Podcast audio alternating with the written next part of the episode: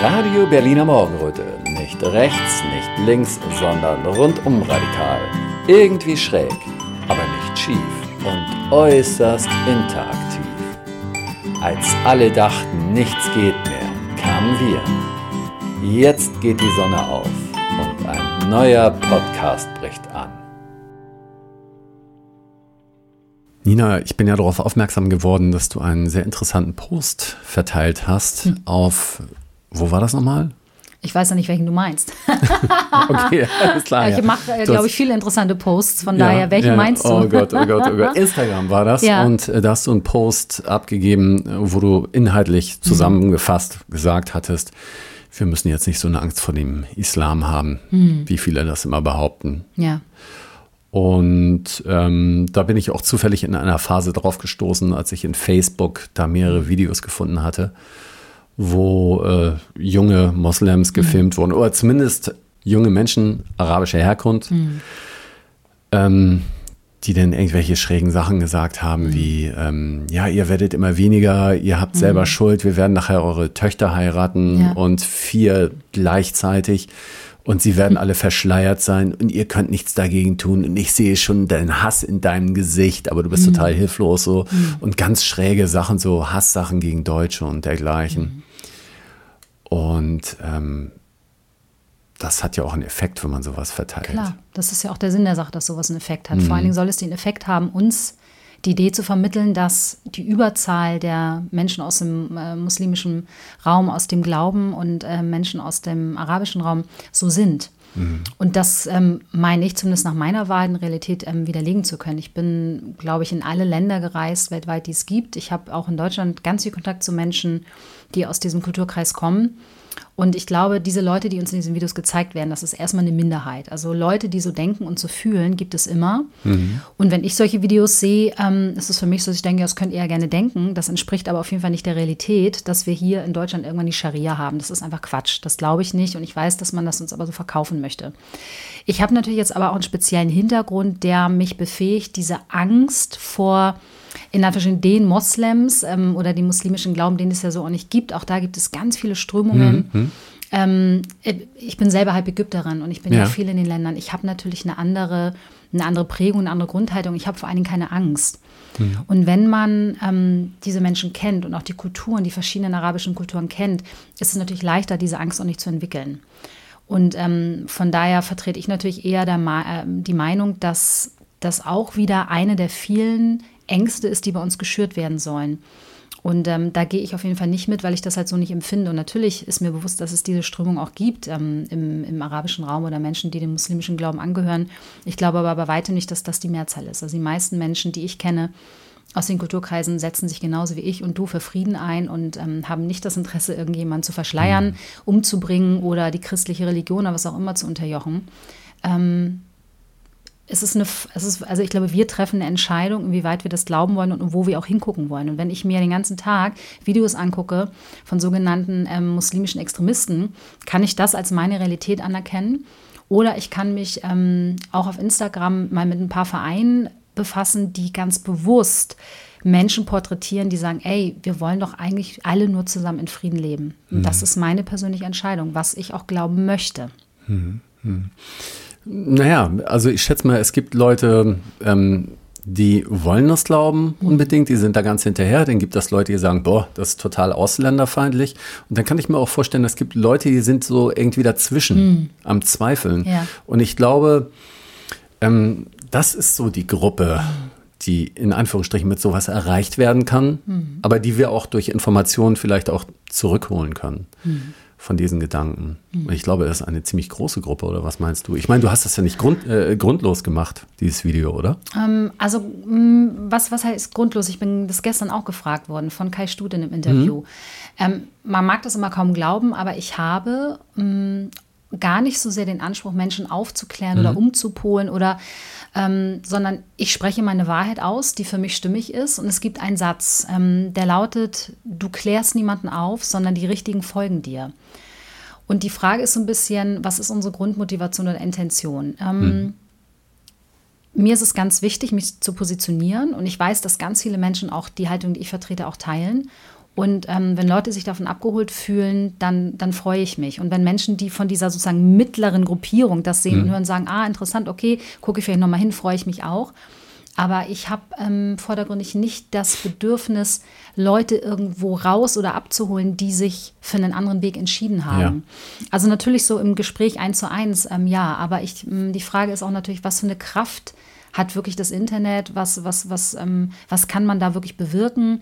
Oder ist es sowieso so, dass der Algorithmus nur Menschen zu mir führt, die sowieso die gleiche Meinung haben? Mhm. Das weiß ich natürlich alles gar nicht. Mhm. Ähm, und also welche Form und Plattform können wir auch wirklich nutzen, um Leute zu erreichen? Ist es im 1 zu 1 Gespräch? Ist es online? Ist es auf einer Demo? Müssen wir gemeinsame Verein, Vereine gründen, wo, keine Ahnung, Juden mit äh, Arabern zusammen agieren?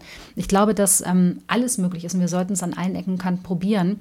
Ich für mich kann einfach sagen, ich spreche meine Wahrheit aus und dieses Video ist ja auch sehr, sehr, sehr oft geteilt worden und da bin ich froh und dankbar drüber und es wird ein paar Leute erreicht haben, aber wen es im Endeffekt des Tages abholt, habe ich dann auch nicht mehr wirklich in der Hand. Mhm. Man gibt etwas raus und ähm, ich habe das Baby losgelassen und jetzt muss ich gucken, ähm, wie es sich entwickelt. Ich habe es nicht mehr in der Hand und ich glaube, das ist, ähm, ist auch okay so. Hast du diese Klarheit von deinen Eltern? Oder von einem deiner Eltern? Wo hast du das? Ähm, ich, also meine Gene sind auf jeden Fall halb arabisch und ähm, wenn man sich allein also in Ägypten die Kultur anguckt, die spirituelle Kultur, das ist unsere, das ist die Wiege. Ägypten ist die, ist die Wiege der Menschheit und vor allen Dingen auch die Wiege der Spiritualität in meinen Augen. Und ähm, ich glaube, das ist in meiner DNA, diese Klarheit überhaupt zu haben. Meine Mutter war eine sehr klare Frau, die hat immer ganz straight gesagt, was sie denkt und fühlt und meint, ohne Rücksicht auf Verluste. Ähm, mein Vater kenne ich nicht. Wir sind, ich bin ohne ihn aufgewachsen. Ich habe ihn zwei, drei Mal in meinem Leben gesehen. Das erste mhm. Mal mit 20. Der ist aber auch ein sehr klarer Mensch mit seiner Wahrheit. und es ist ähm, in meiner Prägung angelegt und es ist mir wirklich ein, es ist mir ein Anliegen, ähm, die Dinge so zu sagen, wie ich sie meine, ja. Also für dich ist das was typisch Ägyptisches, sagst du? Nee, es ist nicht typisch ägyptisch. Ähm, es ist, ähm, also wenn ich sozusagen die deutsche Kultur vergleiche mit der, hm. die ich in Ägypten erlebe, ähm, ist es schon so, dass Menschen dort emotionaler sind und vielleicht ähm, eine andere Art und Weise der Direktheit und Klarheit haben in ihren Worten. Es mhm. ist immer so ein bisschen so, ähm, warum schreist du so? Und dann wird geantwortet, ich schreie nicht, ich rede so. Das mhm. ist ein mhm. ganz anderer mhm. Umgang auch mit Worten und mit einem Temperament. Und das habe ich definitiv auch. Aber es gibt natürlich auch in Ägypten ganz viele Menschen, junge Leute, alte Leute, die, die eher still und leise sind. Also das kann man gar nicht so pauschalisieren. Aber das Expressive, sage ich mal, zumindest das, ist auf jeden Fall ein Wesenszug, den ich in Ägypten mehr wahrnehme mhm. als hier in Deutschland. Wir sind ja eher so ein bisschen, ich sag mal, wenn hintenrum und hinter vorgehaltener Hand. Ähm, das nehme ich in Ägypten auf jeden Fall anders wahr. Und vielleicht ist es so ein, so ein Mix bei mir, der, der sich äh, ja in mir, in mir vereinigt. Also dieses mhm. auch deutsche, recht klare, was wir auch haben, mhm. und das rhetorisch sehr expressive nach außen von der arabischen Seite. Vielleicht kann man es so beschreiben.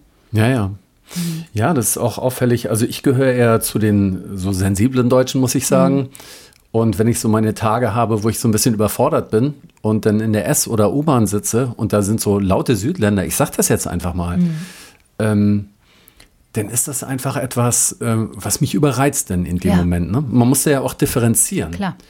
Nur weil die laut sind, bin ich ja nicht ausländerfeindlich, wenn mich das stört. ich bin einfach reizüberflutet. Ja, ja. Und ähm, das hat aber auch vielleicht etwas damit zu tun, mh, hm, äh, wir Deutschen sind vielleicht auch etwas introvertierter, lassen nicht ganz so viel raus und genau. haben dadurch vielleicht so ein bisschen mehr inneren Stress. Ja. Und ja. Ähm, südländische Menschen lassen ja. das denn eher raus und die haben ja. gar nicht so viel inneren Stress. Also wenn ich mir vorstelle, auch bei Italienern da beim ja. Abendessen am Tisch zu sitzen, ich wäre nach 20 Minuten komplett erledigt. Kann ne? ich nachvollziehen. Und das geht nicht nur dir so. Also ich meine, ne, wir brauchen da, wie gesagt, gar nicht nach Ägypten zu reisen oder bis dahin. Wir können das auch bei Spaniern, Italienern sehen, die mhm. sind einfach lauter, die sind mhm. outgoing, expressiv. Und wenn ich einen schlechten Tag habe, ist mir das auch zu laut in der Bahn. Und ähm, ich drehe mich dann öfters um und sage, Mensch, die können ein bisschen leiser sein. Ich mhm. verstehe mein eigenes Wort nicht mehr. Warum denn nicht? Also das ist ja egal. Wenn es mir zu laut ist, ähm, ist doch egal, wer da sitzt. Ich kann es doch formulieren und sagen. Und ich kenne das auch. Ich bin so oft nervlich überreizt, weil ich viel reise, unfassbar mhm. mit vielen, unfassbar vielen Menschen spreche. Es ist manchmal ein bisschen viel. Wir leben in einer Großstadt, in Berlin, in der Bahn. Geil ist es nicht. Dann kommen noch irgendwie, weiß ich nicht, fünf Obdachlose eine halbe Stunde an einem vorbei, wollen mhm. auch noch was. Mhm es ist manchmal viel und ähm, da lobe ich mir manchmal so asiatische Kulturen, wo es einfach leise und still in der Bahn ist. Das gibt es halt auch. Und ich ja. denke, oh, ist das mal angenehm. Also ich kann das durchaus nachvollziehen, klar. Mhm. Mhm. Ja, ähm, das ist ja auch so gewesen. In den letzten Jahren haben wir uns gerade zu dieser äh, Pandemiezeit ja viel Gedanken darüber gemacht, wie leben wir zusammen hier. Ne? Mhm. Also es hat sich ja, es haben sich Gemeinschaften gebildet in der Stadt, auf dem Lande, Solavis, Genossenschaften oder einfach Sachen, die man so nicht benennen kann, aber Versorgungsgemeinschaften. Und äh, dann gibt es ja noch Fantasien, wie könnte es mit unserem ganzen Land weitergehen. Mhm. Da gibt es Ideen, machen wir das jetzt als ganzes Deutschland oder sind da die Sachsen, die mhm. Bayern, die Mecklenburger oder sowas in der Richtung? Und äh, dann kommt man ja zwangsläufig irgendwann auf die Frage, und was machen wir denn mit den ganzen Arabern? Mhm. Ne? Also, wenn wir jetzt unsere Zukunft uns vorstellen, weil da muss man sich doch nochmal ganz neu auseinandersetzen mit. Mhm. Also auch allein über solche Sachen, über die wir eben geredet haben. Ne? Selbst viele Deutsche können diese Sensibilität von manchen nicht verstehen, wenn mhm. denen was mal etwas zu laut ist. Ne? Mhm. Ja. Aber da muss man doch denn jetzt auch mal anfangen, so eine gemeinsame Sprache zu finden und mhm. daran zu arbeiten, wenn man mhm. hier zusammenleben will. Ne? Ja, also ich mm, habe letzte Zeit natürlich auch öfters versucht, nachempfinden zu können, dass sich in unserem Land offensichtlich, ja, weil die Debatte ist ja da, mhm. viele deutsche Menschen von, ähm, sage ich mal, vielen migrantischen Mitbürgern, das sind ja nicht nur Araber, wir haben ja mhm. auch ganz viele andere Nationen, die hier bei uns leben, ähm, ja, was, was können wir sagen, vielleicht ein bisschen irritiert fühlen, so. Hm, das geht mir nicht so, weil, wie gesagt, meine Herkunft spielt eine große Rolle. Mhm. Ich bin es gewohnt, ähm, mit Menschen dieser, dieser Nationalitäten zusammen zu sein und auch zu leben. Ich hatte seit meiner Kindheit, ich bin ähm, in einem indischen, ähm, wie sagt man das, hm, in einem indischen Flüchtlingsheim auch viel gewesen. Meine Mutter hatte viel Kontakt ähm, mit Menschen, die in Flüchtlingsheim gelebt haben. Das war ja damals auch schon so, nicht in der Massivität vielleicht. Ich habe Kontakt gehabt seit meiner frühesten Kindheit mit Afghanen, mit Syrern, mit Arabern ich bin wirklich als Kosmopolitin im eigenen Land groß mhm. geworden. Mhm. Für mich stellt sich diese Frage, die jemand wie du hat, nicht. Mhm. Ähm, ich nehme ausländische Menschen bei uns zu Lande als ähm, Zugewinn wahr. Mhm. Weil ich aber auch ganz anders in den Kontakt gehe. Ich habe aber auch, wenn ich in einer vollbesetzten U-Bahn sitze, mit irgendwie, keine Ahnung, 45 Afghanen, Syrern, Türken und Arabern, keinerlei Gefühl von Angst. Mhm. Ähm, sondern ich resoniere damit, weil ich ähm, auch keine Angst vor der in Anführungsstrichen männlichen Dominanz habe, die man vielleicht als andere Frau wahrnehmen könnte. Ich sehe das, ich weiß das, ich spüre das, aber es beängstigt mich nicht. Ähm, und das gibt mir natürlich einen ganz anderen, eine ganz andere Möglichkeit und einen ganz anderen Blick so. Und jetzt denke ich und weiß aber, okay, da sind ähm, viele Menschen in Deutschland, die fühlen sich sicherlich auch ähm, aus ihrer Perspektive zu Recht vielleicht ein bisschen irritiert, sagen wir mal. Mhm. Was kann man machen, wie gehen wir damit um? Und wenn wir ehrlich sind, gibt es ja, sage ich mal, für Otto Normalverbraucher relativ wenig Kontakt zu Menschen aus diesem Kulturkreis. Also klar, ne, wenn wir in der Schule sind, dann haben wir es vielleicht oder bei der Arbeitsstelle, wo man irgendwie sozusagen seinen Kollegen Mohammed und Ahmed hat, aber Mm, es gibt sicherlich auch viele Menschen, die ähm, in Deutschland so in ihrem kleinen Alltagsleben ganz wenig Kontakt zu ausländischen Mitbürgern haben. Mhm. Ähm, da frage ich mich natürlich auch, wie können wir überhaupt in Kontakt treten? Wie macht man das? Weil ich bin jeden Tag von ausländischen Menschen umgeben. Für mich ist das normal. Wo können wir Begegnungsstätten errichten? Ähm, weil sich ja auch mal diese Frage nach der sogenannten Integra Integration stellt. Und ich glaube, da müssen wir ja noch nicht mal damit anfangen, wie integriert sich jemand in den Arbeitsmarkt, lernt er die Sprache, sondern wo ist unsere Art von Verbindung und Kontakt? Weil eigentlich kann sich ja jemand nur integrieren, wenn er Kontakt zu dem Volk hat, in dessen Land er lebt. Mhm. Und da sind ja ähm, allein schon von politischen Strukturen ähm, ganz viele Barrieren gestellt, dass wir gar nicht so viel in den Kontakt kommen mit diesen Menschen. Und das sehe ich als erste Hürde, die es erstmal über, überwunden werden muss. Ähm, und wenn uns sozusagen mh, hm, die Stadt Hamburg oder die Stadt Berlin diese Kontaktmöglichkeiten gar nicht zur Verfügung stellt und wir von uns nicht auf die Leute zugehen und die von sich aus nicht, wo treffen wir uns? Das ist die Frage. Und ich glaube, da müssen wir, sage ich mal, ähm, bürgerbewegungsmäßig vielleicht proaktiv handeln. Ob, und ich meine, jetzt in diesem ganzen Palästina-Israel-Konflikt passiert es ja auf einmal. Ja, genau. Da sind wir mit Palästinensern, auch mit israelischen Menschen. Also es gibt ja auch eine große Gruppierung, die sagen, wir möchten ähm, den Frieden, wir gehen zusammen auf die Straße und die Deutschen. Und ähm, so schlimm das alles ist, sehen ja auch wir gerade, die offen sind für Begegnungen, mhm. dass wir uns gerade zwangsläufig begegnen und es auch wollen. Und das mhm. ist ja eine Möglichkeit. Und ich glaube, dass wir da anfangen sollten, ähm, Brücken zu schlagen, um diesem Zustand entgegenzuwirken, dass wir uns weiter voneinander entfernen aufgrund von Unwissenheit oder, oder Kontaktscheu. Ich glaube, wir haben keine andere Möglichkeit, weil wenn wir uns angucken, was ist, ist, dass wir viele ausländische Mitbürger in Deutschland haben. Ob du das willst, ob ich das will, ob wir uns dafür entschieden haben oder nicht. Ne? Mhm. Und da kann man jetzt zwei Haltungen annehmen: Angst, ähm, ähm, äh, Irritation bis hin zu Ausländerhass oder sagen, okay, was machen wir denn jetzt mit der Situation? Weil es wird ja, wenn wir uns die äh, geopolitische Situation angucken, nicht weniger werden. Mhm. Es wird eher mehr. Das ist erstmal, ist, erstmal, ist erstmal ein Fakt. Und ich habe mich einfach entschieden, ähm, eher in den Kontakt zu gehen. Und vielleicht kann jemand wie ich ja auch genau diese Brücke schlagen als halbdeutsche, halbägypterin, die nicht so eine Angst hat. Also vielleicht ist das auch meine Rolle. Ich frage mich ja auch, was ist meine Rolle und was kann meine Rolle in der Zukunft sein? Und ich glaube, ich kann beide Sprachen so ein bisschen sprechen.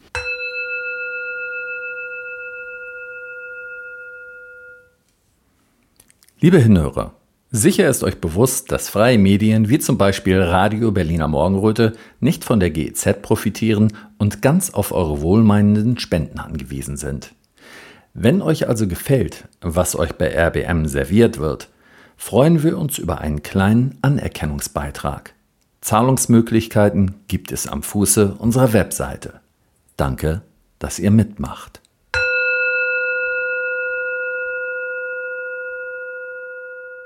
Tatsächlich müssen wir hier mehrere Brücken schlagen. Mm, Und zwar ist das ja so gewesen, dass unser einer als ähm, Corona-Kritiker eine ganze Weile auf der Straße gewesen ist und uns auch gesagt worden ist, wir wandern Seite an Seite mit Rechten. Und es sind ja tatsächlich welche dabei gewesen. Klar. Nationalisten, Leute Klar. von der AfD und dergleichen. Und ähm, dadurch hat man dann tatsächlich Leute, die vorher mit denen noch keinen Kontakt hatten, hatten ja auch das erste Mal so mit rechten Kontakt und hatten dann auch irgendwo gemerkt, ja, sind auch Menschen. Ne? Also ist wirklich so gewesen. Ähm, man hat dann auch mal mit AfD-Leuten geredet und ähm, man hat dann auch gedacht, ja, er ist ja eigentlich ein ganz netter Kerl, auch gar nicht so, wie die in den Zeitungen sagen. Klar. Und das gilt ja auch für diese Gruppe. Ja. Also wenn wir irgendwann in Deutschland alle friedlich zusammenleben wollen, dann müssen wir die Zugereisten und dann müssen wir auch die Rechten und die Linken und die Radikalen integrieren. Ja. Das geht nicht, dass wir immer nur sagen, ähm, okay, die werden jetzt integriert, aber die werden ausgeschlossen. Ganz genau. Das funktioniert nicht. Was, Nein. ich habe auch gedacht, was will man mit den Rechten machen? Soll man die ausweisen? Ist ja ein bisschen Quatsch. Wohin? Ne? Ja, ja. Ja, genau. Und vor allen Dingen, es funktioniert ja auch immer über diese Dämonisierung von gewissen Menschen oder Ja. Gruppierungen. Und das ist natürlich sozusagen der Anfang von, vom Ende, sage ich mal.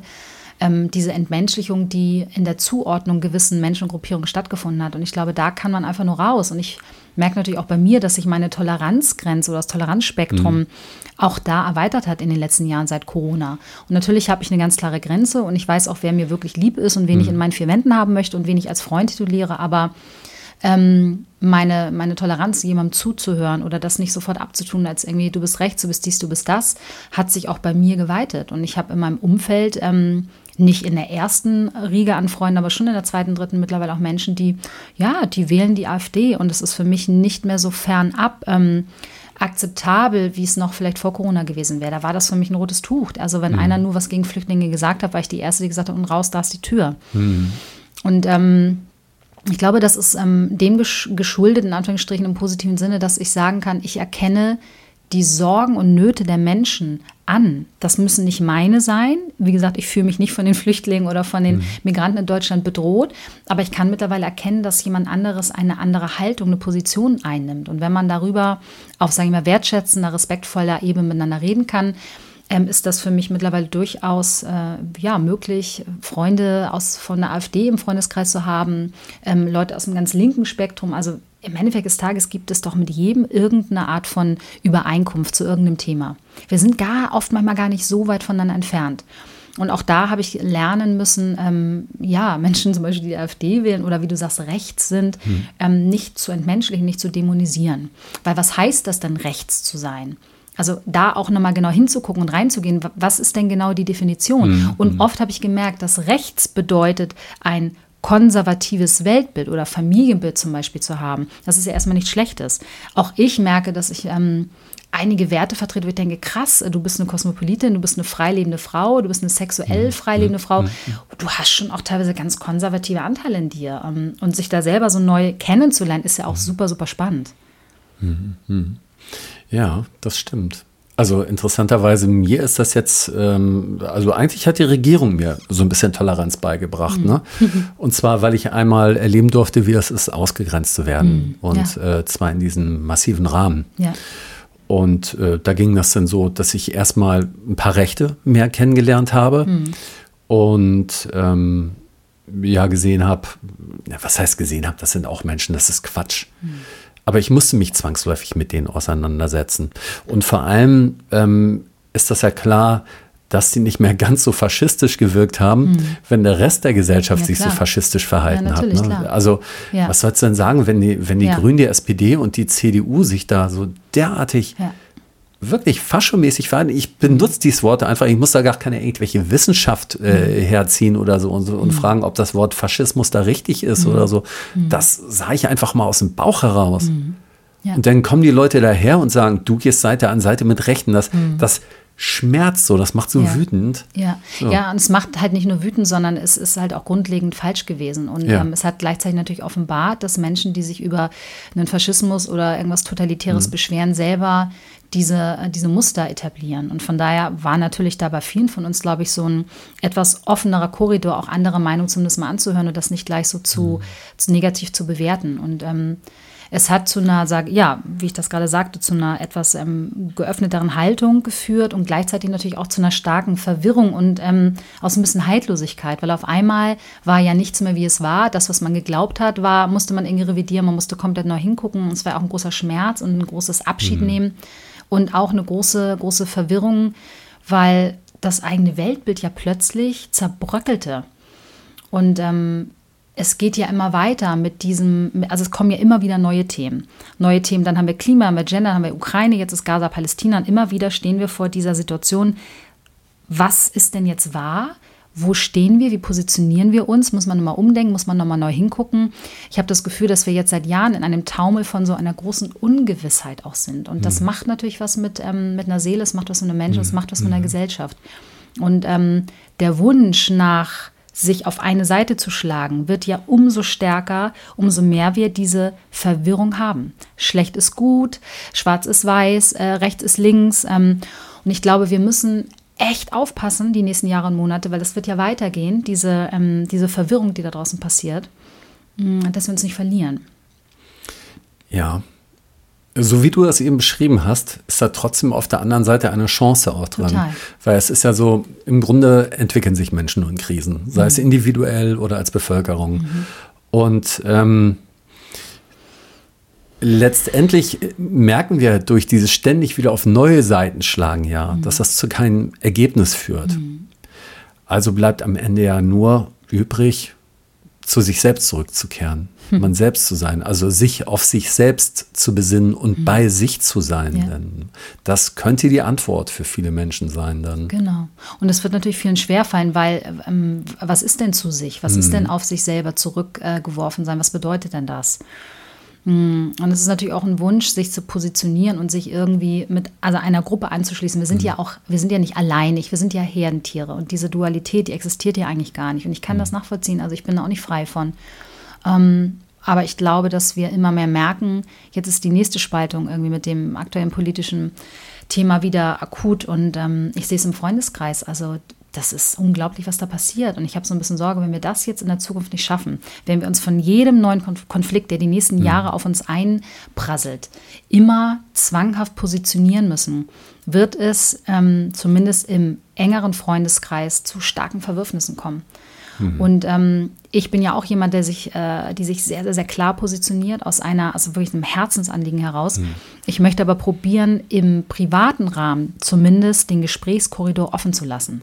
Mhm. Die Arme offen zu lassen, Menschen mit einer anderen Meinung zu begrüßen, ins mhm. Gespräch zu gehen, ähm, Events, ähm, Kontaktmöglichkeiten, was weiß ich, Vereine zu gründen, wo man sich begegnet, wo man nicht unbedingt einer Meinung sein muss. Und trotzdem ist es mir natürlich wichtig, die Haltung, die ich habe, auf einem humanistischen Standpunkt auch in der Öffentlichkeit vertreten zu können. Und es geht beides. Das ist halt das Ding. Also dieser, dieser zwanghafte Wunsch oder das Gefühl, wir müssen uns für eine Sache oder Seite entscheiden. Man kann beides. Ich kann mich klar positionieren und trotzdem sagen, hey, ähm, wir machen jetzt eine Begegnungsstätte. Es geht beides. Und das mhm. müssen wir, glaube ich, wieder neu lernen. Richtig. Es gibt eine ganze Menge jetzt zu lernen. Ja. Wann hat bei dir diese Art Lernen eigentlich angefangen? Jetzt also mhm. ich, ich möchte mal raten, mhm. ich möchte wetten, das war vor der Planemie, oder? Na, nee, würde ich gar nicht sagen. Nee? Ähm, nee, ich sag mal so, also vor, vor März 2020, hm, Ich würde mich, also grundsätzlich war ich da sicherlich auch schon kritisch. Ja. Ich war aber ganz anders kritisch als jetzt. Für mich gab es ja auch gar, gar keinen akuten Grund. Ähm, der wurde mir erst März 2020 geliefert mit diesem Ausrufen dieser, dieser pandemischen Situation. Ähm, da saß ich in Thailand. Und ich glaube, davor war, habe ich gedacht, es ist alles recht okay so mit der Welt, wie es ist. Ich habe da keine großen Einblicke gehabt. Und dann eröffnete sich ja dieses, ähm, dieses Feld zu sehen, dass eine komplette Gesellschaft, eine Politik, eine, eine Medienlandschaft etwas ähm, gestaltet, was fernab jeglicher Vorstellungskraft war für mich damals. Und das ist jetzt ein Prozess, der ist ähm, im März 2024 sind wir im vierten Jahr. Natürlich auch innerhalb dieses Prozesses und dieser Jahre, die ins Land gezogen sind, verändert sich da auch nochmal ganz viel. Und ähm, ich bin ja bekannt für meine ganz glasklare Haltung auch zu der ganzen Corona-Pandemie. Also ich habe da ja mh, also wenig Spielraum in die andere Richtung offen gelassen. Und ich merke jetzt bei dem Palästina-Israel-Konflikt, ähm, ich erkenne einfach die Muster. Ich bin fähig, die Muster zu erkennen. Das war mit dem Ukraine-Russland-Thema genauso. Und ich merke jetzt, ähm, weil ich so emotional betroffen bin, ähm, so existenziell und essentiell in meiner ähm, äh, Solidarität und Liebe den Palästinensern gegenüber, dass ich das auf jeden Fall leben und ausdrücken möchte. Und gleichzeitig realisiere ich die große Dringlichkeit, nicht weiter auseinanderdriften zu wollen mit Menschen, die sich anders positionieren in unserem Land und weltweit weil ich erkenne dieses ganz gefährliche Potenzial. Also ich kriege ja täglich Anrufe von sozusagen sogenannten verfeindeten Freunden. Ich habe ähm, in Israel auch ganz viel Kontakt mit alten Freunden. Ich habe in, in Gaza und in arabischen Ländern viel Kontakt und ich sehe da, also wir driften hier gerade komplett weiter auseinander und ich ähm, sehe dem, ich stehe dem sehr, sehr, sehr, ähm, ja, also es, es, es ist sehr bedenklich und ich stehe dem sehr, äh, ja, fragend auch äh, gegenüber. Und da passiert bei mir jetzt noch mal ganz viel. Also man merkt, dass du richtig besorgt Ja. bist, ne? Ich bin nicht nur besorgt, ich bin tief bewegt, ergriffen und das ähm, bis in die tiefste Zelle meines Körpers. Ich ähm, habe meine Freundin in Ägypten angerufen und die hat gesagt, Herr Bibdi, das ist in deiner DNA. Du bist Araberin, du hast gar keine Wahl. Und das ist das erste Mal, dass ich das auch so wahrnehme. Ich denke, krass, da ist ein Motor in mir, den ich nicht wirklich ähm, wirklich benennen und kontrollieren kann und der ist da. Und wenn jetzt ein Flugzeug nach Gaza gehen würde, ich würde mich reinsetzen, hinfliegen. Ich würde bei den Menschen äh, sein wollen. Das hilft denen nicht, wenn ich mich auch noch wegbomben lasse, das ist klar. Aber ich glaube, dass es ganz wichtig ist, ähm, auf das Leid, was die Menschen dort erleben, aufmerksam zu machen.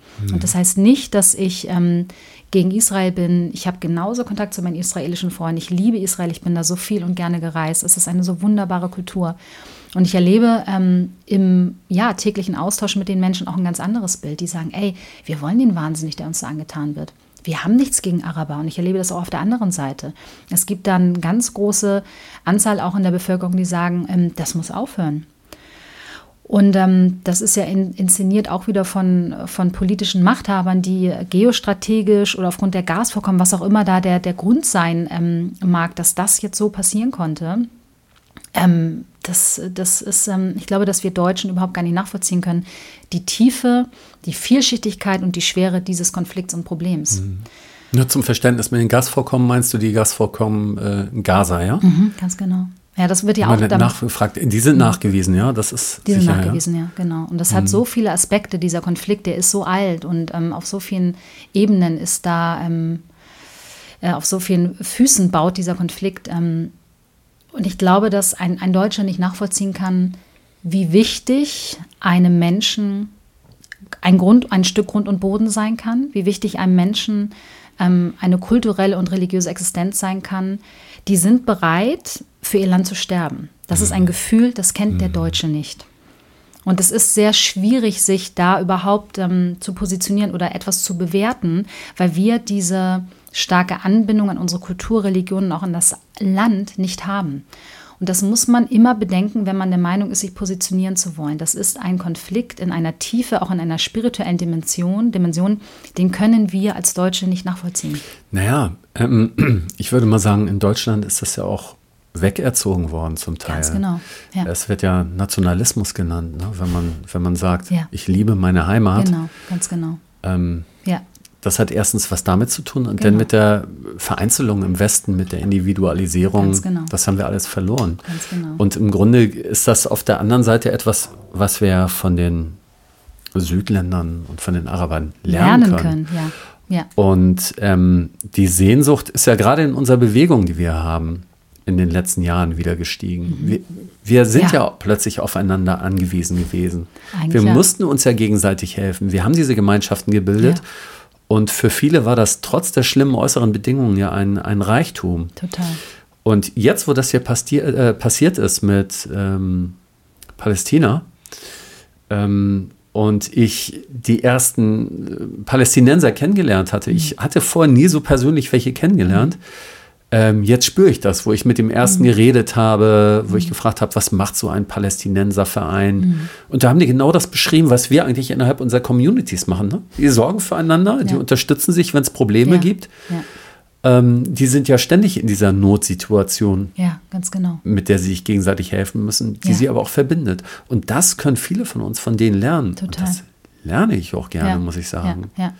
total. Und ähm, wenn wir das, ähm, ich habe manchmal so eine Vision, wenn wir das schaffen könnten, das auch, ähm, also für, für uns hier in Deutschland, in unsere Kultur, sage ich mal, zu integrieren, wenn wir die bitten könnten, stellt uns das, was ihr ähm, uns geben könnt, was wir lernen können von euch zur Verfügung.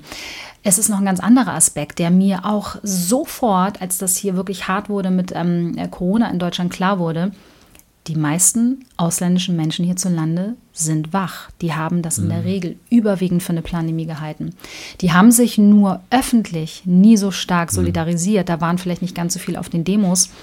Warum? Woran liegt denn das? Ähm, und ich bin auf zwei Ideen gekommen.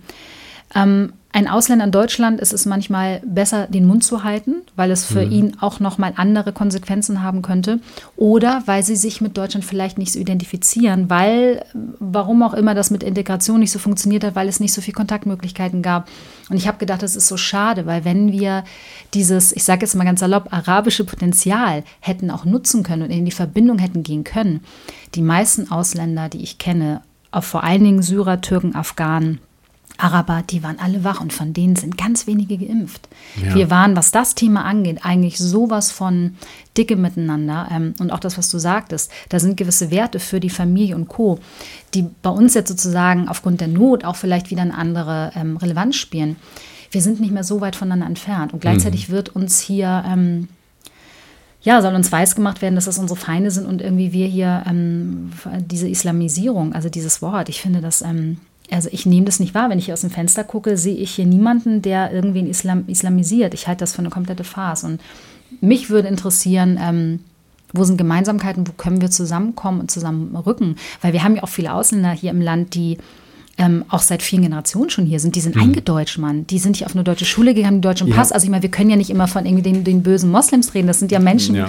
die, haben- die haben ja auch irgendwie immer wieder den Anspruch, ihr Lieben, ich möchte endlich Deutscher sein oder Deutsche sein. Das höre ich ganz oft von Ausländern. Warum fragt ihr mich permanent, wo ich herkomme? Ich bin hier geboren, ich komme von hier. Das ist sozusagen, was ja auch bei denen auf deren Seite mitspielt. Und wenn ich manchmal frage, darf ich fragen, wo du herkommst? Oder ich frage mittlerweile immer, darf ich fragen, wo deine Eltern herkommen? Kriege ich manchmal so eine Irritation. Er sagt, ich bin, dann kommt so, ich bin hier geboren. Warum? Sag ich, du, sorry, ich wollte dich da nicht, ähm, ich wollte dich nicht übergriffig behandeln. Mich interessieren immer die kulturellen Hintergründe von Menschen. Das ist ja auch noch ein Aspekt. Wie Ja, definieren sich die ja. anderen? Ja, das sind teilweise die leidenschaftlicheren Deutschen. Ja, Ich hatte ja vor- definitiv, definitiv. Ja, die gibt's auch. Ja. Ich hatte ja vor kurzem den Gassan interviewt von Ja. einem palästinensischen Verein. Ja. Ne? Und der hatte auch gesagt, er fühlte sich, fühlte sich bis vor zweieinhalb Wochen Ja. schon mehr als Deutscher, als, als Palästinenser. Ja. Und Ja. Ähm, man kann ihm das auch abnehmen, Ja. so wie er redet, äh, wie er sich gibt. Ähm, die hatten einige Werte, die mit Deutschland in Verbindung gebracht Mhm. wurden, viel mehr zu schätzen gewusst hier. Ne? Mhm. Ich will diese Werte jetzt gar nicht aufzählen, weil ich komme eher aus einer Ecke, da habe ich das jetzt nicht so Ja. wertgeschätzt, diesen bürgerlichen Kram da. Ne? Aber ähm, ich will das jetzt auch nicht so abtun, Mhm. ähm, weil äh, für, äh, für die ist da sehr viel Wertvolles hier gewesen Ja. in Deutschland, Ja. Ja. was sie woanders nicht teilweise finden konnten. Und dann kam noch etwas dazu, ist jetzt meine persönliche Erfahrung gewesen. Ich habe jahrelang auf Brennpunktschulen gearbeitet. Und da bin ich teilweise, ich sage es jetzt mal ganz vorsichtig, mit einem ganz anderen Typus aber zusammengekommen. Eben die, die auf Brennpunktschulen kommen. Und deswegen war ich sehr überrascht, als ich jetzt mit sehr gebildeten Menschen hm. aus der Ecke gesprochen hatte, die ganz anders gewirkt, die ganz hm. anders geredet hatten. Ne?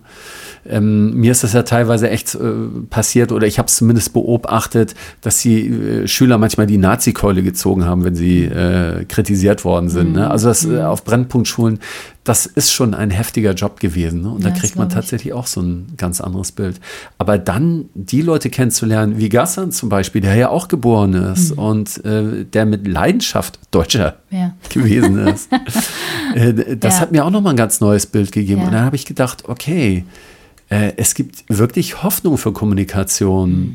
Und jetzt mal ganz schräg gedacht, habe ich gedacht, wenn ich mit einigen vielleicht nicht direkt kommunizieren kann, dann gehe ich eben zu Gassan und frage mhm. ihn, sag mal, kannst du mhm. mal vermitteln? Mhm. Na, ja. Dann sucht man sich halt Vermittler, die hier schon äh, ein bisschen länger eingesessen sind in Deutschland, mhm. aber die immer noch äh, ein gutes Feeling für ihre Urkultur haben, will ich mal sagen, und beide Sprachen gut können. Ja, ich kann das nachvollziehen mit den Brennpunktschulen. Also ich habe, ähm, ich bin ja auch Musikpädagogin und mhm. ähm, arbeite viel mit Kindern und Jugendlichen. Ich kenne natürlich diese, diese Locations, ne? Brennpunktschulen, wie du es nennst. Ähm, mhm. Ähm, wir haben in Hamburg zum Beispiel Billstedt, ähm, äh, äh, Lurup und solche Geschichten. Und das ist natürlich ein spezielles Klientel und dort sind natürlich viele von diesen Menschen auch auf einem Haufen. Und das ist, glaube ich, auch eins, das ist eins der Probleme, weil wenn du, mm, also wir haben auch tatsächlich in, in Deutschland, ich kann so von Hamburg sprechen, so Hochhaussiedlungen. Hm. Ich meine, ich würde da jetzt nicht von einem, ähm, in Anführungsstrichen, Ghetto, ja, also wenn man jetzt ein Ghetto in den Staaten mit dem, was wir da haben, vergleicht, ist das alles wieder Pipifax, aber das sind schon Orte, wo mm, Menschen sagen wir mal, bildungsfern, mit einem niedrigen Einkommen oder viele Hartz-IV-Empfänger zusammen miteinander leben. Und das macht natürlich was. Das macht was mit den Kindern und Jugendlichen. Da sind gewisse Chancen gar nicht gegeben. Mhm. Und wenn du dann von, von solchen Kindern ähm, 20 oder 25 in der Klasse hast, ist natürlich klar, dass das ein, ähm, ein, gewissen, äh, ein gewisses Milieu einfach darstellt. Ja, so. Ja. Und ähm, das sind ja dann nicht nur dort die Ausländer zusammen, du hast dann ja auch irgendwie ähm, äh, Deutsche, die dort leben, die ja ähm, genauso wenig Chancen hatten und die kommen dann halt dort alle zusammen. Ja, ja. Das ist natürlich, ähm, es, ist, äh, es ist der Wahnsinn und ähm, mir tut es leid, weil ich glaube, so kann Integration auf jeden Fall natürlich nicht funktionieren. Mhm. Ja, es wird ja teilweise auch immer ganz verzweifelt etwas versucht, aber das ist immer alles so institutionell institutionalisiert. Und ich ja. glaube, das ist das Problem. Das ja. muss viel mehr von der Bevölkerung ja, an sich kommen, genau. weil es gibt ja an diesen Schulen dann irgendwelche, ich weiß gar nicht, Mediatoren oder mhm. Leute, die extra dafür da sind, um jetzt zwischen den Kulturen zu vermitteln. Aber dann ist das immer diese eine Person, dieses eine Nadelhörer, auf das sich denn alle verlassen, dass ja. der das schon irgendwie für die klärt ja. und die Leute nehmen, übernehmen da überhaupt selber gar keine Verantwortung für. Ja, genau. Und das ist dann eben auch so deutsch, dieses sich verlassen auf irgendwelche fachkompetenten Menschen. Genau. Der ist dafür zuständig, dass ich mich mit der und der genau. Person genau. gut verstehe. Da genau. braucht man selber gar nicht nachdenken, da muss man nur gucken, wer mhm. ist zuständig. Genau. Und ich glaube, das ist das Problem bei allen Bemühungen, die dann teilweise sind und wo die dann sagen in einer Versammlung vielleicht, mhm. ja, wir brauchen vielleicht noch einen mhm. zweiten Sozialarbeiter, der sich darum kümmert. Ne? Mhm. Aber ja, nein, genau. ich glaube, das ist ja schon gescheitert, dieses Konzept. Mhm. Wir müssen das machen, jeder Einzelne, als mhm. Menschen. Genau, es ist so diese Idee, der Staat macht und der Staat muss zur Verfügung mhm. stellen und bereitstellen und dann ähm, haben wir sozusagen da so eine Integrationsoase und dann begegnen wir uns. Das passiert ja in der Regel nicht so. Mhm. Oder es mhm. funktioniert dann nicht, selbst wenn es passiert. Mm, und was ich zum Beispiel aus Altona kenne, ich komme aus Hamburg-Altona, da ist eine Moschee und die machen bestimmt zwei, drei, viermal im, im Jahr eine Begegnung, einen Begegnungstag oder ein Begegnungswochenende, wo vor der Tür Essenstände aufgebaut sind und einfach alle kommen können. Und das, ich merke, dass diesen Menschen aus der Moschee das ganz, ganz wichtig ist, halt auch die Deutschen, die dort wohnen, anzusprechen. Also die sind unfassbar freundlich zuvorkommend. Also manchmal fast ein bisschen zu viel, aber ich denke, wow, alles klar, die sind so bemüht, die möchten ja. dieses Image, was sie haben, dieses schlechte ja. Image loswerden. Und ähm, ich kenne da gar nichts. Also ich bin da sowieso bei den Essen immer dabei und dann habe ich mir auch mal ein, ein Gewand übergeworfen, weil ich gerade sagen, Kopftuch und so und bin zu einem Frauentag in die Moschee und habe mir, mhm. habe da mitgebetet und war dabei und habe beobachtet, habe gespürt. Ähm, die Männer sitzen abgetrennt natürlich in einem anderen Raum und Bereich. Das ist einfach so, das kenne ich auch aus Kairo und Luxor. Hm, und mir ist es wichtig, mir ist es wichtig, diese Menschen zu erleben, zu spüren, Hallo zu sagen, Präsenz zu zeigen. Und ich glaube, dass solche Veranstaltungen viel mehr bewirken können als mhm. ähm, in der Schule gibt es jetzt wieder irgendwie was, ähm, ein Angebot, wo dann wieder keiner wirklich ernst nimmt. Also wie mhm. du sagst, Begegnungsstätte in, im Alltag inszeniert mhm. auch von den einzelnen kleinen ähm, Bürgerinitiativen, Bewegungen, einer Moschee, ähm, Vereine. Ich glaube, das, ähm, das ist wichtig. Und vor allen Dingen über die Freude, also gemeinsam zu essen. Mhm. Es gibt nichts Verbindenderes, als gemeinsam zu essen. Mein Gott, wir brauchen nicht in einem Seminarraum zu sitzen, ähm, wie funktioniert Integration. Das braucht kein Mensch. Wir müssen uns gegenübersetzen, sitzen und miteinander sprechen und miteinander essen. Und ich glaube, über Musik funktioniert auch ganz viel. Ich glaube, ich hatte mal von Ulrike Gero vor kurzem irgendwann gehört, die hat gesagt, wenn Menschen in Gemeinschaft essen, dann ja. haben sie eine längere Lebenserwartung.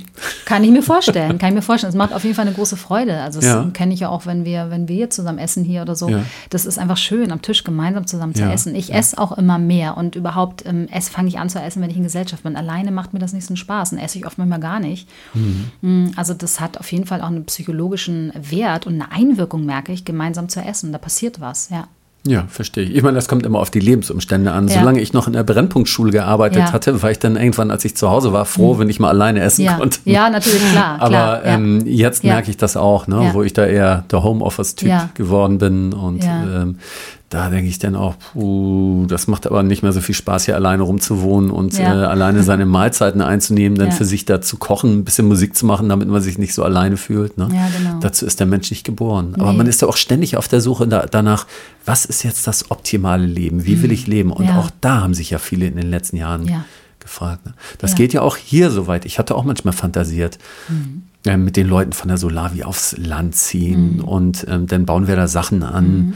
Und ähm, jedes Wochenende ist dann eine riesige Party mit Lagerfeuer. Die Kinder mhm. spielen außenrum. Es laufen da Hunde und Tiere mhm. rum und dergleichen. Mhm. Ja. Ähm, solche Fantasien waren dann natürlich da. Ne? Ja. Ja, klar, natürlich. Und ich glaube, auch da ist wieder das, ähm, das Thema, also weg von entweder oder. Mhm. Wir haben jetzt alle gesehen, dass wir irgendwie ähm, aufgrund ähm, ja, der Geschehnisse seit März 2020 unzufrieden waren mit unserer Gesellschaft, mit dem, was sich offenbart und gezeigt hat. Wir haben nach neuen Lebensmodellen, Möglichkeiten gesucht. Wir haben unsere Umfelder teilweise komplett geändert. Wir sind aus alten beruflichen Strukturen rausgefallen und viele waren auf der Suche. Ne? So, sagen wir, im mhm. kritischen Spektrum waren viele auf der Suche. Und ich glaube, der Druck, der erzeugt wurde bei vielen auch, was machen wir denn jetzt? Und äh, entweder oder, raus irgendwie aus der Stadt, rein ins Land. Hm, warum denn? Lasst uns doch gucken, ob wir mit den finanziellen Möglichkeiten, die wir haben, weil das ist aber das nächste Thema, weil ich kann mir das nicht leisten. Und ich glaube trotzdem, dass man ähm, erstmal gucken sollte, was gibt es denn für Möglichkeiten. Und ich glaube, es geht um Anteile. Also jeder von mhm. uns hat ja Anteile. Ich bin zum Beispiel total gerne in der Großstadt und auch gerne nah am Wahnsinn. Ich möchte auch erleben, ja. wo gehen wir hier hin? Wie ja. entwickelt sich das? Ja, wo steht denn der Mensch in der Großstadt? Äh, wie viele Obdachlose mehr hat denn Berlin gerade? Also ich will dabei sein, nicht weil ich sozusagen mhm. das Unglück anderer Menschen mir angucken will, sondern ich möchte wissen, wo wir stehen und wo wir uns hinentwickeln. Mhm. Und äh, so viele Jugendliche, die komplett meiner Meinung nach verloren und desolat in den U-Bahn rumsitzen, wo ich denke, okay, das ist krass, das brauche ich jetzt auch nicht 24-7, mhm. aber ähm, was, was können wir denn gestalten, was kann man denn schaffen? Und ich habe einfach viel auch zu solchen Initiativen Kontakt aufgenommen, wo ich jetzt eine Möglichkeit habe, durch das Gestalten neuer Freundschaften immer mal ein Ausflugsziel oder Aus, eine Ausflucht zu haben im Außen. Mhm. Also ich habe mir Inseln geschaffen. Ich glaube, es geht um Inseln schaffen und mhm. den Anteil von Großstadtwahnsinn vielleicht ein bisschen ähm, zu minimieren und etwas anderes äh, Neues reinzuholen. Anteilig. Ähm, ich glaube, dieser, dieser Druck, dieser Zwang, was machen wir jetzt, wie wollen wir leben, ähm, das ist manchmal auch, ja, das erzeugt so viel Druck und dann ja. kapituliert man manchmal, oh Gott, ich weiß ja. auch nicht, ich habe keine Möglichkeit, ich muss noch arbeiten, ich muss noch Geld verdienen. Mhm. Mm, und ich glaube, ja, die Lösung liegt in, ähm, alles kann gleichzeitig möglich sein und wie kann man sich das selber gestalten. Und der Vorteil ist ja, das hatten wir, glaube ich, auch schon angesprochen zu Beginn, diese neuen Freundschaften, die sich gebildet haben, mhm. haben aufgrund des Zusammenhalts der kritischen Betrachtungsweise seit März 2020 einen ganz anderen Gehalt. Also ja. wenn ich Leute heute kennenlerne, das ist eine viel größere Verbindung, eine ganz andere Tiefe. Mhm. Da ist viel mehr mh, hm, Interesse, sich gegenseitig wirklich zu helfen und zu unterstützen, wenn es mal hart auf hart kommt. Also ich habe deutschlandweit mittlerweile so viel Schlafmöglichkeiten wie noch nie in meinem Leben zuvor. Diese Nähe und Tiefe gab es im Erstkontakt mit Menschen vor Corona nicht. Das ist ja ein großes Potenzial. Und wenn man das vielleicht ein bisschen noch ausweiten kann und ähm, es gibt ja diese, diese Netzwerkinitiativen und Hilfen, was haben wir alles für kleine Vereine und Telegram-Gruppen gegründet, das ist ja schon so viel da. Mhm. Ich glaube, der nächste Schritt ist vielleicht, das zu professionalisieren, ähm, zu verstärken, dem wirklich noch einen Boden zu geben und, und strukturell noch ein bisschen auf sicherere Beine zu bringen. Ich glaube, das ist das, was wir als nächstes machen müssen. Ne? Also alternative Medien, da hat sich ja auch viel gebildet. Jetzt haben wir das Problem, dass da die Spendenbereitschaft nicht mehr so hoch ist, mhm. wo man natürlich gucken muss, okay, wie kriegen wir diese vielen alternativen Medien über die Zeit und Jahre gerettet? Ja. Das ja. Bewusstsein bei den Leuten immer wieder aufzu, aufzufrischen. Ihr Lieben, wenn wir das alles nicht bezahlen können und wenn wir keine professionellen Strukturen finden, wird das alternative Mediennetzwerk, was wir geschaffen haben, aussterben. Und ich glaube, darum geht es jetzt, ne? weil mhm. viele haben jetzt so im fast vierten Jahr so ein bisschen auch vergessen, was ist. Und jetzt kommt die nächste Krise, das nächste Drama. Und ich glaube, wir müssen realisieren, dass das, was März 2020 begonnen hat, das klingt jetzt ein bisschen krass, das ist künftig. Wer hat das gesagt? Lauterbach hat auch mal gesagt, wir werden uns ab jetzt immer im Ausnahmezustand befinden. Ja. So, und das Bittere ist, auf eine Art hat er recht. Ja. Und das muss uns klar sein. Da ist etwas, was angefangen hat, was kein Ende finden wird, erstmal. Ähm, jetzt haben wir was aufgebaut, wir haben gewisse Strukturen sozusagen etabliert und die muss es, es gilt, diese am Leben zu erhalten. Ja. Und ähm, das aber positiv zu beleuchten, zu sagen, okay, es ist halt auch eine Riesenchance, ähm, das sehe ich so ein bisschen auch als unsere Aufgabe. Ja, man darf ja nicht vergessen, dass man auch bevor das Ganze losging, nicht durch und durch zufrieden war mit dem Leben. Ganz genau nicht. Ne? Ganz ehrlich, äh, bei mir war das auch so.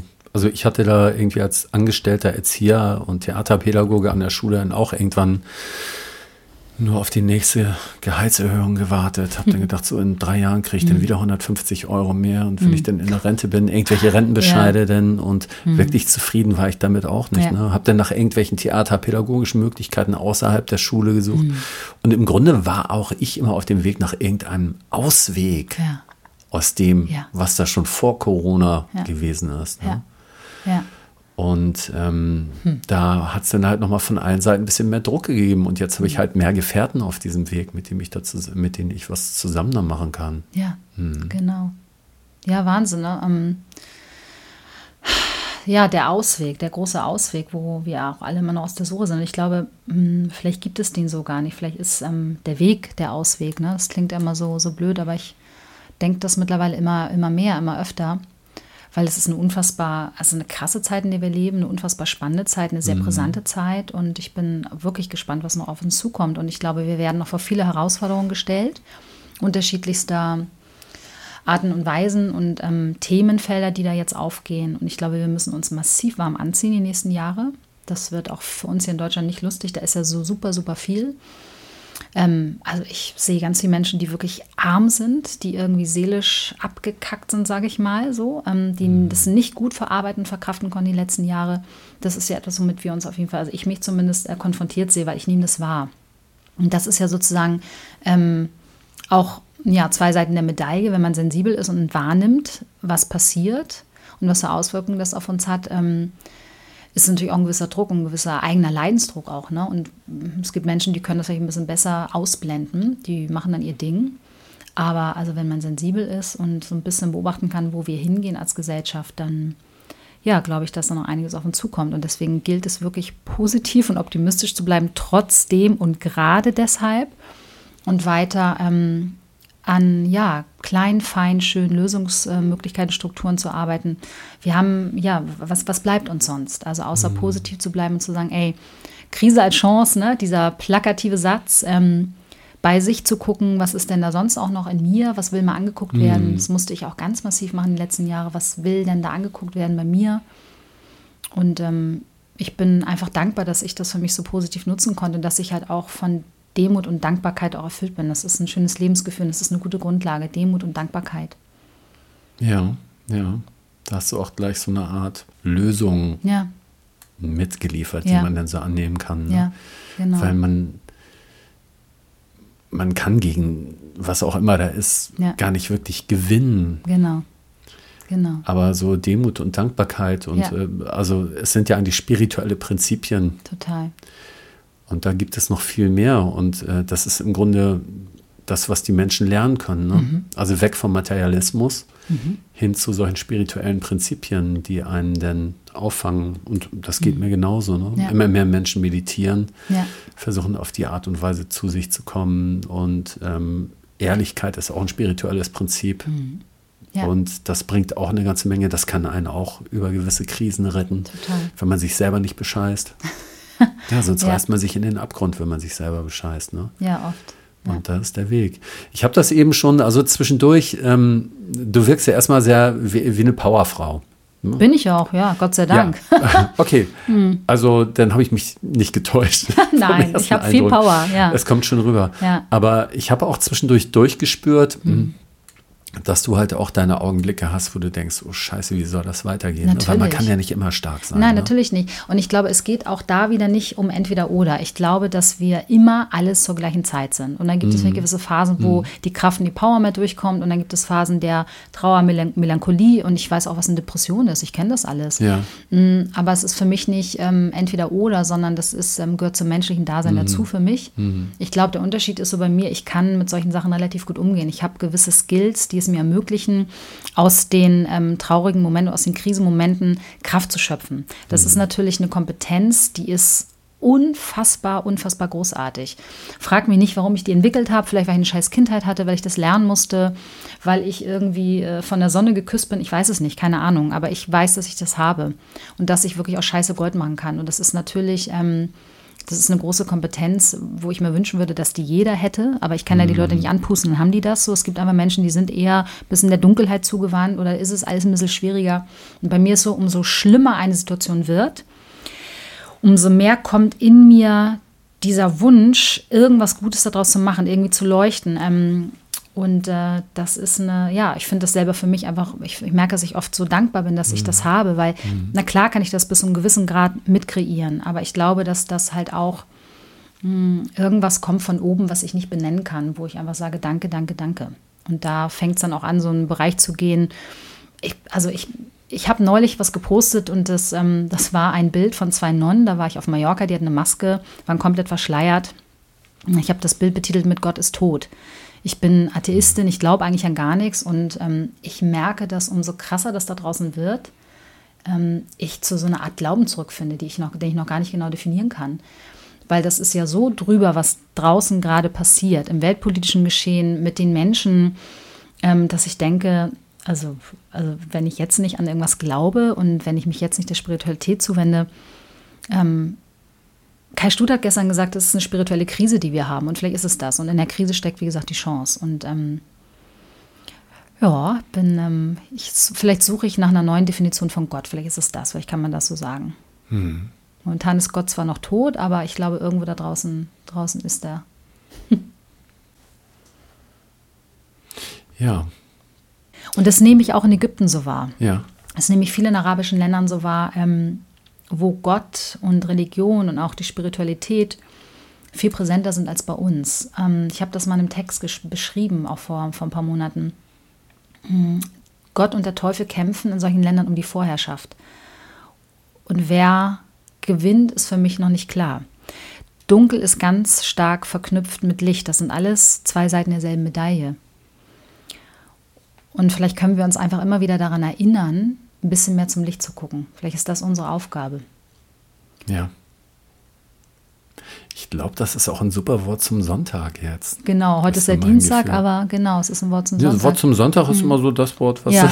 jeden Tag zum Sonntag ja, machst. ja, sehr schön. Danke dafür, Nina. Vielen Dank dir, Olli, dass ich da sein durfte.